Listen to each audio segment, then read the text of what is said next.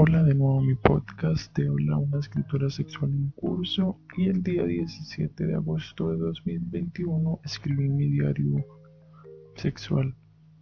A lo largo de mi vida he tenido presente a mi papá, desde pequeña le he tenido mucho cariño y eso no ha cambiado.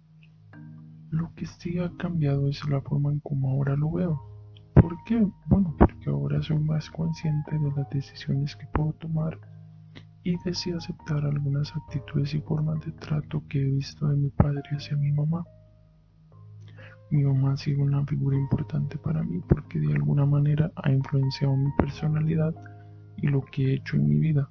Respecto a esa figura y los mandatos de género en relación con ser mujer, creo que he reconocido que tengo ciertos mandatos, entre ellos aprender labores del hogar para un eventual futuro poder hacerlo con mi pareja casarme, tener un hijo, estar con un hombre principalmente.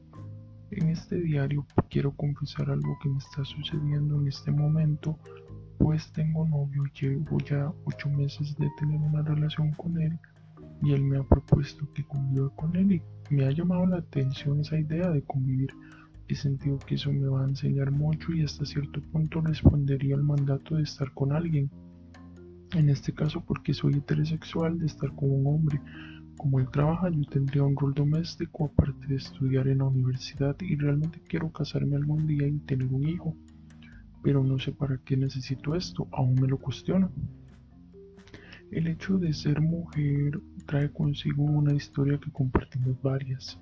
Y así como lo he visto en mis padres, mi madre es una persona dedicada totalmente a la labor doméstica y nadie se lo aprecia ni reconoce. Mi, mi, padre trabaja y siempre ha visto normal ver a mi mamá haciendo casi todas las labores de la casa porque él por estar trabajando considera que no le corresponde ninguna tarea del hogar más que aportar dinero.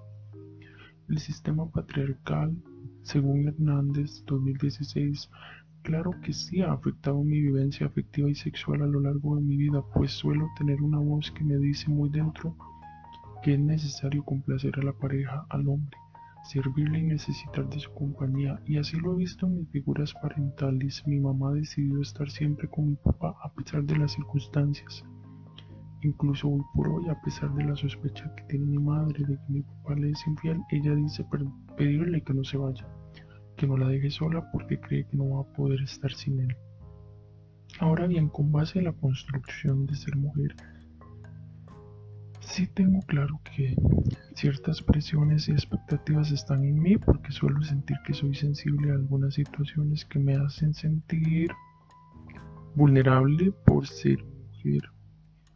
Que de alguna manera el maquillaje es necesario para que una mujer se vea mejor, la vestimenta la haga ver femenina, sea más reservada quizá y pues esa construcción la traigo desde pequeña, ya de adolescente solía sentir temores hacia el trato con hombres, pero con el tiempo muchos temores han desaparecido y mi relación con hombres es ahora mejor. Ahora mi visión hacia el hombre ha cambiado un poco, pues ya no lo percibo más fuerte que las mujeres, ni más libre desearía ser, pero sí con más poder, creo yo.